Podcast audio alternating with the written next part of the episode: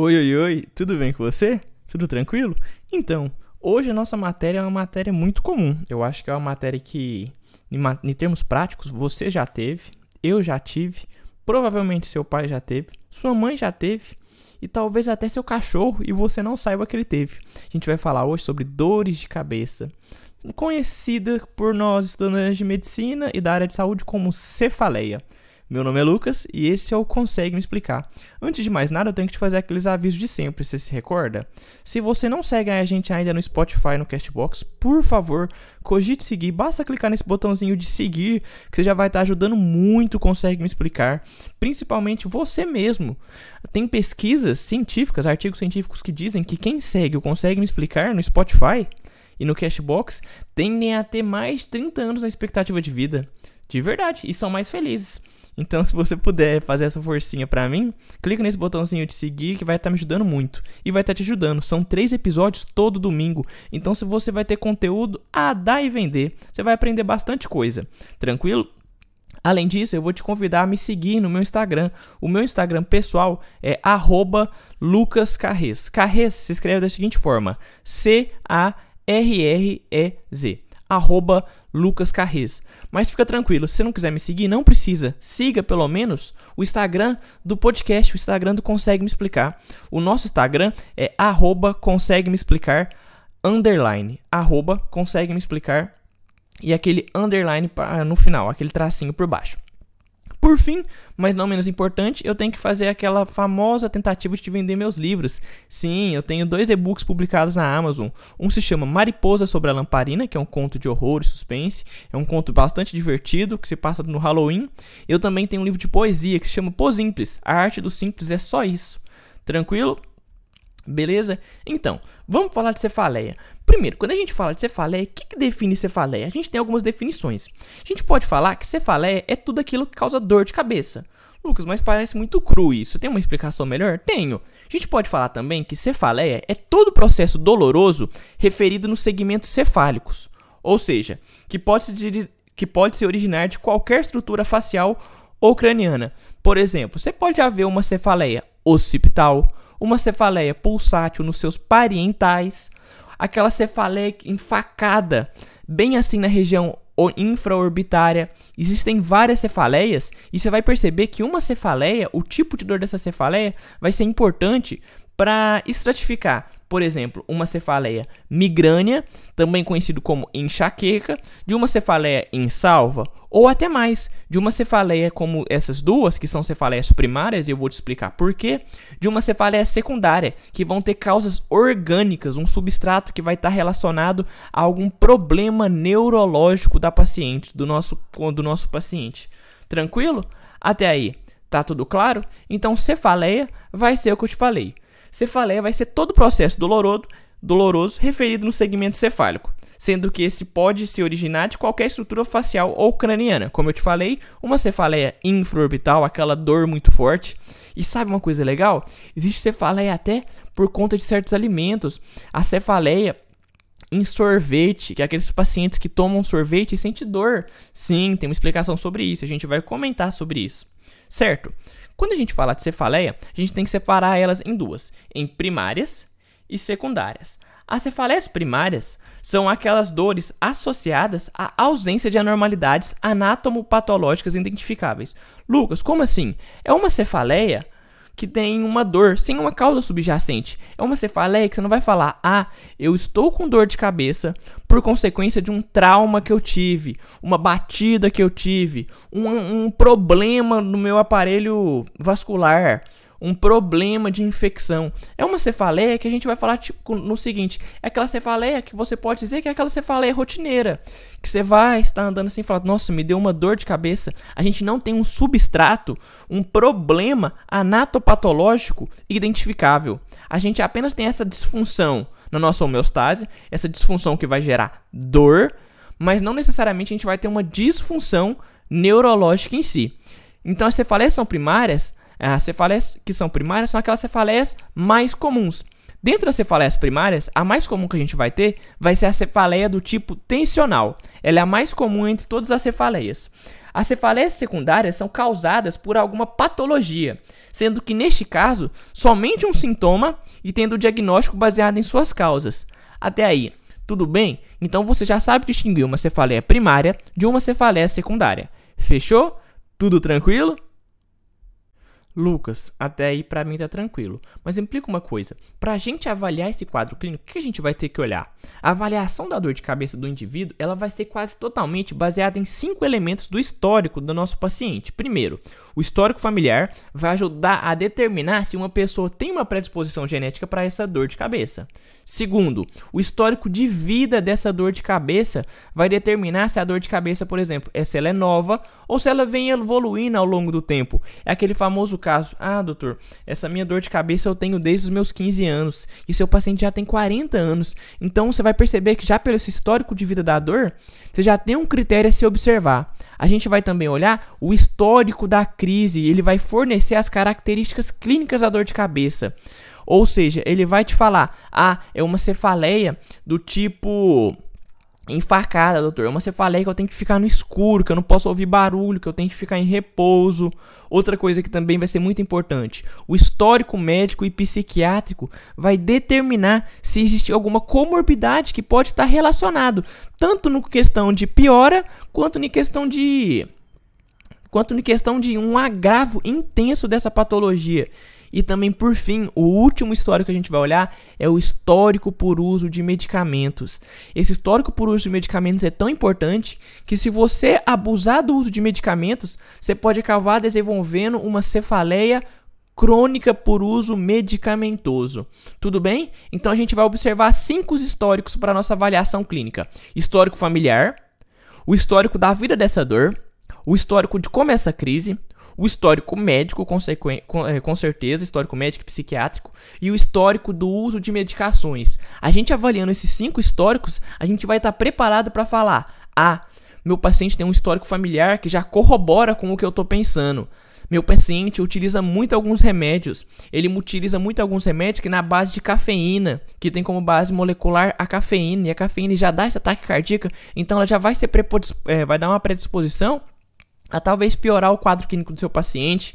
Como que é essa crise do seu, do seu paciente? Ah, essa crise do meu paciente, ele tem que ficar em ambientes escuros, ele tem uma fotofobia, uma fotossensibilidade, então a gente tem que diferenciar ela. E quando a gente falar então de cefaleias crônicas, a gente vai ter que dividir elas em primárias e secundárias, como eu te falei.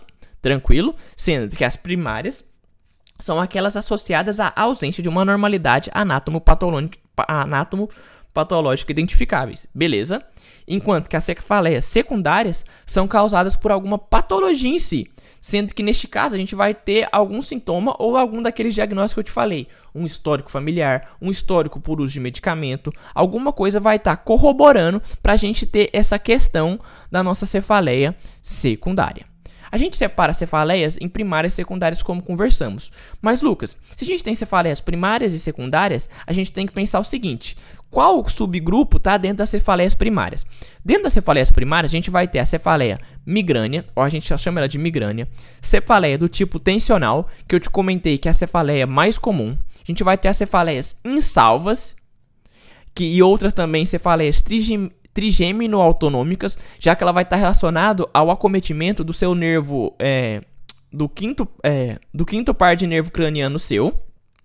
Então a gente tem essa cefaleia da questão do, do nosso nervo trigêmeo, que ela está relacionada a qual nervo craniano? O nervo trigêmeo, trigêmeo, trigêmeo é o quinto par de nervo craniano nosso, não esquece. Então, dentro da cefaleia primária, a gente vai ter a migrânia, a cefaleia do tipo tensional, que ela é a mais comum, as cefaleias insalvas e outras cefaleias trigêmino-autonômicas, e a gente vai ter também outras cefaleias primárias. Dentro da, então a gente tem que decorar três: migrânia, tensional e insalva, insalvas e outras trigêminos autonômicas. Dentro da cefaleia secundária, a gente vai abranger um grupo bem maior. Por exemplo, cefaleia atribuída a trauma encefálico e ou cervical, Cefaleia atribuída a doença vascular craniana ou cervical. Cefaleia atribuída a transtorno intracraniano ou não vascular. Intracraniano não vascular. Cefaleia atribuída a uma substância ou a sua retirada, como é aquela questão até do uso de medicamentos. Cefaleia atribuída a infecção. Cefaleia atribuída a transtorno de homeostase. Cefaleia ou dor facial atribuída a transtornos do crânio, pescoço, olho, nariz, ouvido, seios da face, dente, boca ou estruturas anatômicas anexas a essas regiões faciais cranianas. Cefaleia atribuída a transtorno psiquiátrico. Então a gente vai ter um grande grupo de cefaleias. Tranquilo? Então agora você já sabe o geral de cefaleias. No próximo episódio a gente vai comentar um pouquinho sobre essas questões mais especificamente. Vamos falar um pouquinho de migrânia, vamos falar um pouquinho de insalvas, vamos falar um pouquinho de tudo. Mas antes eu quero terminar isso, eu quero falar uma coisa. A prevalência de cefaleia na questão da epidemiologia em um ano costuma de ser a 90 a 99% dos brasileiros. Então é muito, é muito, muito, muito. E a cefaleia atencional vai ser aquela que eu te falei a mais comum. E normalmente você tem que pensar o seguinte: ela é a mais comum, mas dentro do ambulatório ela não é a mais frequente. Nos casos ambulatoriais especificados, 80% dos nossos pacientes são em decorrentes da cefaleia migrânea, da migrânia que é a famosa enxaqueca. Lucas, eu tenho que ter muito cuidado para a nossa questão da avaliação dessa desse nosso paciente? Sim, a gente tem que coletar um bom exame físico, a gente tem que comentar uma boa anamnese e a gente tem que ficar até atento a algumas coisas, a alguns sinais que ficam evidentes, alguns sinais que a gente vai chamar de red flags. Esses red flags a gente vai ter que ficar atento porque eles podem ser é, importantes para você solicitar exames complementares. Então você tem que ficar muito atento com ele. Aí você pode decorar um mnemônimo que eu pensei aqui para você, que o mnemônimo é que é suando frio med. Mas Lucas, o que, que isso tem a ver com essas questões dessas red flags, essas bandeiras vermelhas, esses sinais de alertas? O que, que isso tem a ver, Lucas? Nossa senhora, você tem que me, me explicar por que, que eu tenho que saber esses red flags, por que, que esses red flags vão estar correlacionados a essas cefaleias secundárias. Como eu te falei, essas questões dos red flags, elas vão ser importantes para a gente pedir alguns exames complementares. Então, elas vão ser muito importantes, principalmente para a questão das cefaleias secundárias que eu mencionei com você. Porque você tem que pensar em suando frio med. Decora primeiro a primeira letra de suando, S. Quando você pensa na primeira letra do, de suando, S, tem que pensar em quê? Em surgimento da cefaleia em paciente de mais 50 anos dessa cefaleia, então você tem que pensar o seguinte: ah, meu paciente tem mais de 50 anos e está com essa cefaleia. Então você já fica com atenção. Segundo, a frio, suando frio. Decora a letra F. Por quê? Se tiver fatores de piora, como fazer exercício, como alguma posição, ah, doutor, em decúbito dorsal eu pioro, decúbito ventral eu pioro. Então você já sabe que o S de suando é por conta do surgimento dessa dor de cabeça em pacientes com mais de 50 anos. E o F de frio é por conta de fatores de piora com exercício ou, por exemplo, alguns, algum tipo de postura, alguma mudança. E por que suando frio med? A NMED você decora as três letrinhas de medicina, M, E, D. Suando frio med. Você vai pensar em que? Em M. Em mudança do padrão da dor, por exemplo, seu paciente fala que é uma dor holocraniana e agora é uma dor ah, unilateral, você tem que ficar com cuidado sobre isso. E você tem que fazer um exame, você tem que perceber se há um exame neurológico alterado no seu paciente. E D, por, por fim, a letra D, é por causa de quê? Para ver se dá se essa dor do seu paciente é a dor mais intensa que ele já sentiu na vida. Então, se o paciente chegar e você perceber que o seu mnemônimo suando frio está sendo positivo para esse paciente, você já pode pensar numa cefaleia secundária e você já pode pensar em pedir alguns exames complementares. Tudo bem? Por quê? Porque se essa cefaleia surgir com um paciente que tem mais de 50 anos, se tiver fator de piora com algum, algum tipo de postura ou fazendo algum exercício, se tiver alguma mudança nesse padrão de dor do seu paciente, se ele você perceber que tiver é, esse exame neurológico alterado, e se ele chegar para você e falar, doutor, essa é a dor mais doída que eu já senti na vida, cuidado. Você pode estar tá passando a ter contato com uma coisa que talvez seja simples, uma cefaleia primária simples, para uma cefaleia secundária e estar tá relacionado a um acometimento do sistema nervoso. Então a gente tem que ter atenção. Aí na anamnese a gente vai ficar sempre ficando perguntar as coisas de sempre. Como é que é essa dor? Como é que é a instalação? Como é que é a localização? Como é que é esse tipo de dor? Como é que é a intensidade dessa dor de 0 a 10?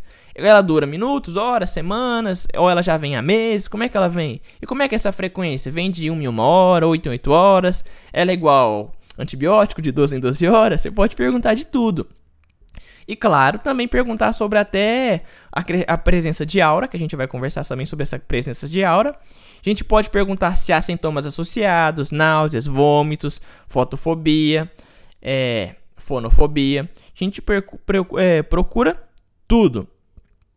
E a gente pode fazer também aquele exame físico de sempre. A gente pode ver aquele nível de consciência, sinais da meninge. A gente pode ver os exames dos nervos cranianos, como eu te falei, para ver se é uma cefaleia trigênimo autonômica.